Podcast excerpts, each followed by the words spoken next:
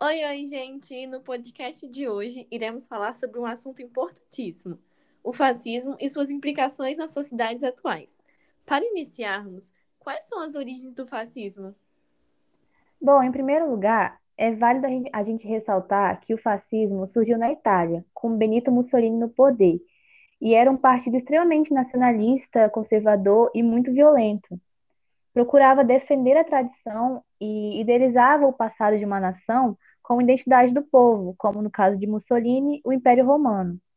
Se baseava muito no coletivismo, onde o cidadão não deveria agir de acordo com o interesse individual, e sim no coletivo, é, de uma forma que defendesse a nação contra ideologias ou formas de governos diferentes. Ou seja, o interesse de toda nação deveria ser um único. E nós temos aí, por exemplo, na Alemanha, uma variação do fascismo, no caso, o nazismo, que defendia a superioridade da raça ariana, que era considerado por eles uma raça pura, sobre qualquer outro tipo de raça. E essa derivação teve como o principal líder Adolf Hitler. No Brasil, nós tivemos também um partido com vertentes fascistas, que foi liderado por Plínio Salgado. Foi, inclusive, é, esse partido que forjou o Plano Cohen, que contribuiu para levar Getúlio Vargas ao poder, que era assim uma ameaça é, comunismo, comunista ao Brasil, mas que na realidade só queria chegar ao poder e quando de poder todos foram é, acabados. É, eu acredito que a gente precisa, é, em primeira instância, situar né, o ponto de origem do partido, que foi a direita conservadora do início do século XX, né? Mas por que isso? Porque esse culto à nação, né, tão exacerbado, presente na ideologia do fascismo, só foi fortemente aderido pela população justamente porque o capitalismo tinha acabado de ingressar na sua fase mais imperialista, né?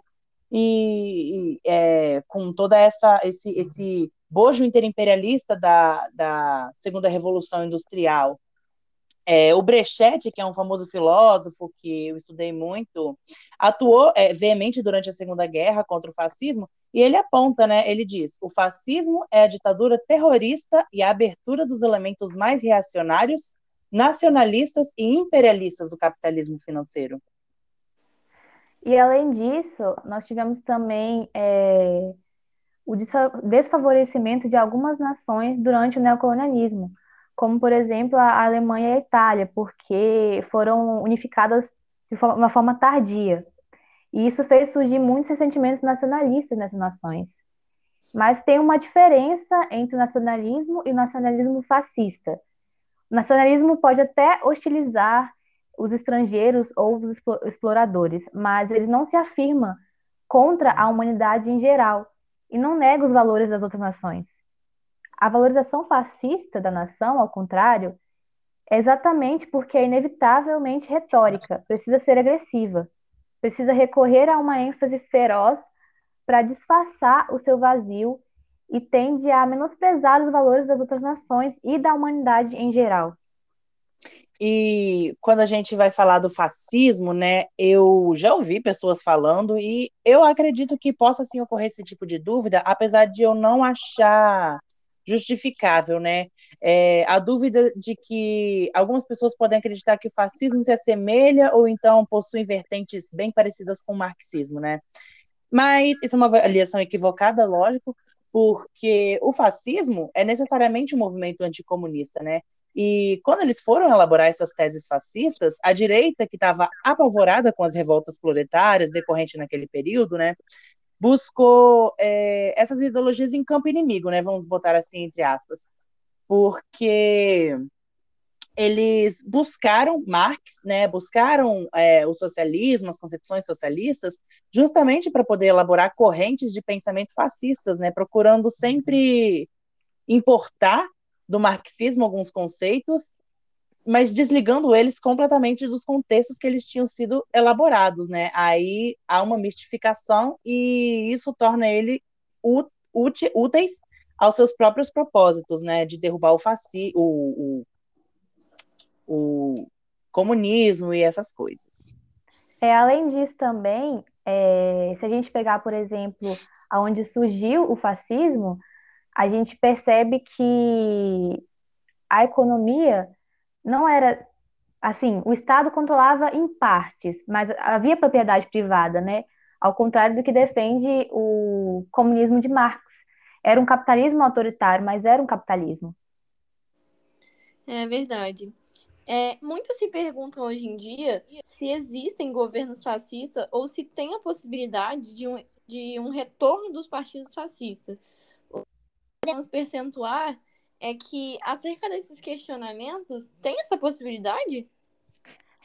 Talvez utilizar o fascismo para falar de governos atuais soe um pouco anacrônico, porque, como pontua um dos mais importantes intelectuais que estudam o fascismo, Emílio Gentili, o termo fascista se refere a um período onde o movimento de massas, organizado militarmente, é, tomou o poder e transformou o regime parlamentar em um Estado totalitário. Ou seja, quando um Estado com um único partido procurou transformar ou até mesmo é, criar uma nova raça em nome dos seus objetivos imperialistas e de conquista. É, isso se refere essencialmente ao período onde o fascismo ganhou adesão, né, no entre guerras. E caso essas características ainda se descrevessem nos períodos atuais, talvez ainda seria possível empregar o termo fascista. E, e outro questionamento, aliás, que é muito interessante é, levantar, né, leva a gente a uma nova reflexão do paradeiro desse fascismo que teve uma adesão popular tão grande nesse período do, do, dos entreguerras, né? O que, o que aconteceu, né? Onde foi parar os partidos fascistas que foram derrotados na guerra?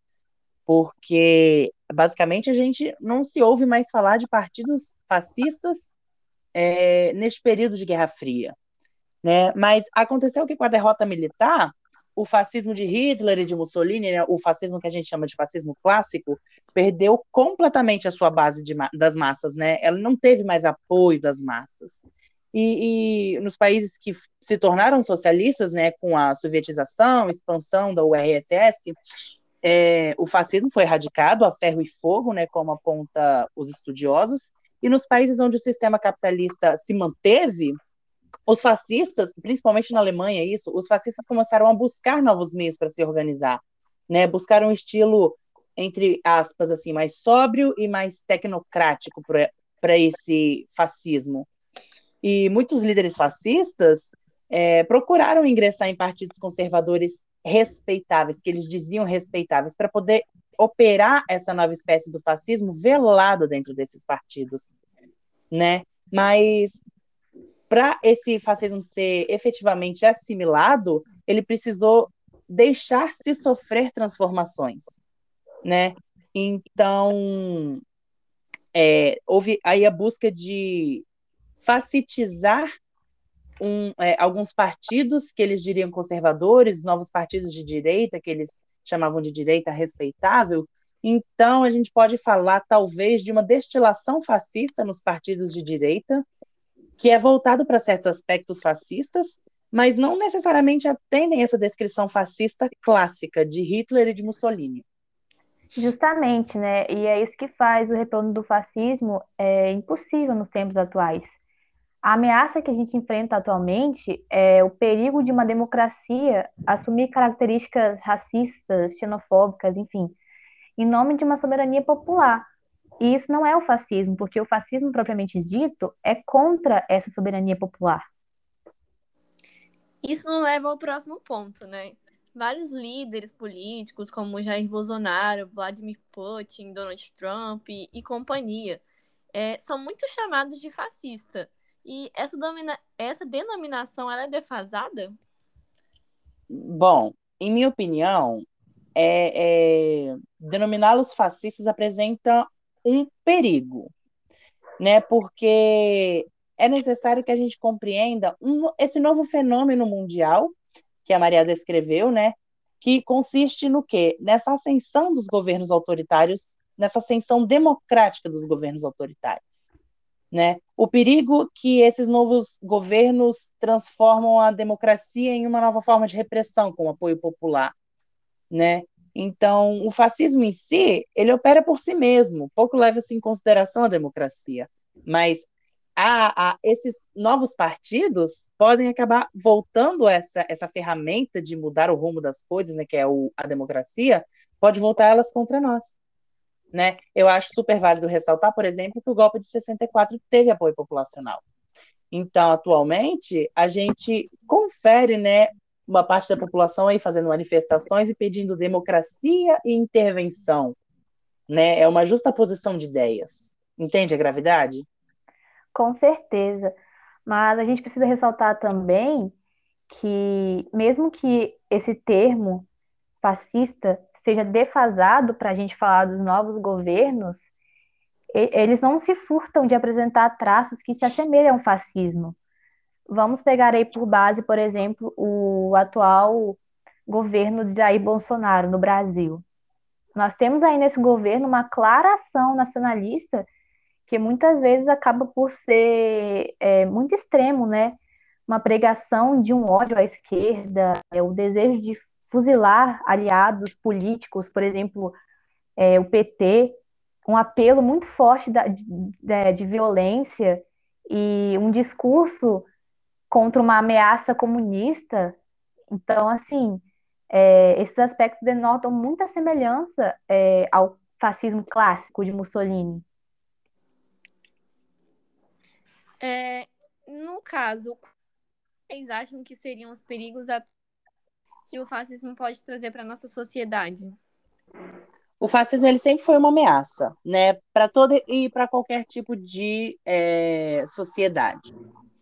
É, temos aí um exemplo clássico do, do fascismo, né, na, na realidade do, do nazismo, que foi uma derivação do fascismo, que foi o Holocausto, o período do Holocausto. Né? Acho que a gente não precisa citar fatos que ocorreram neste período da Segunda Guerra Mundial que bote mais em vida, é mais em risco a vida humana, né, do que este Holocausto.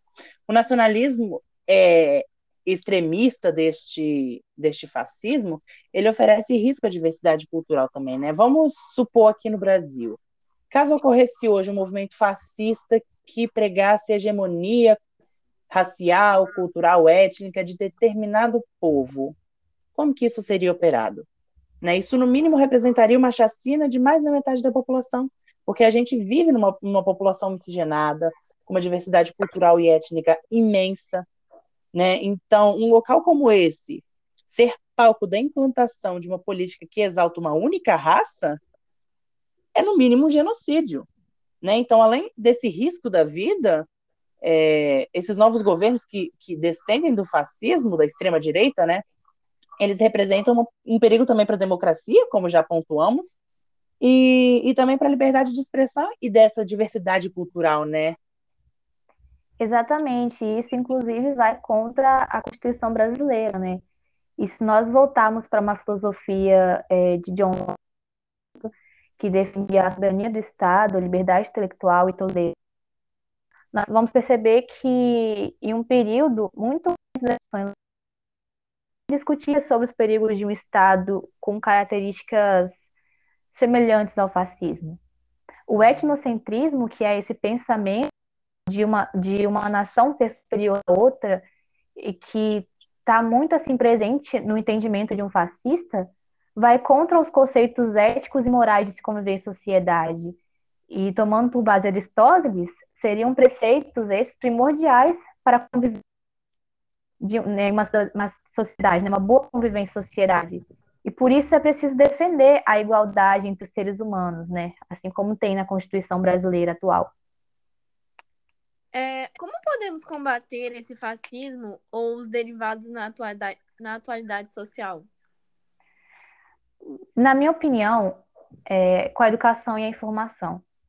A única maneira de nós combatermos as políticas irracionais do fascismo é buscando a racionalidade.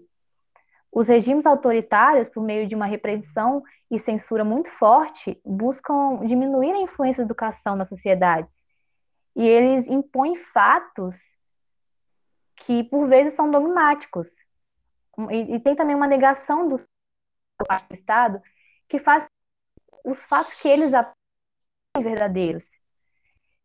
por exemplo, na, na grade curricular de História das Instituições de Ensino, estudo sobre o regime fascista e nazista, então, que é muito marcado, que, que muito bem a repressão, a opressão e as mortes que, que, que aconteceram nesses períodos, né? Então, a educação e a informação são poderosos agentes para combater essas formas autoritárias de governo.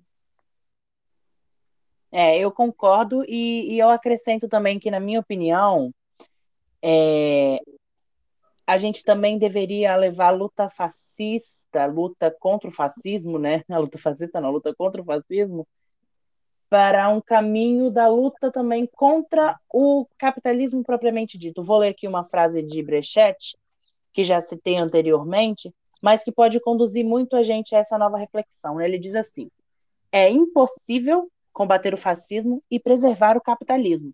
Isso significaria reconduzir o capitalismo a uma posição mais frágil que ele já abandonou por se considerá-lo insustentável.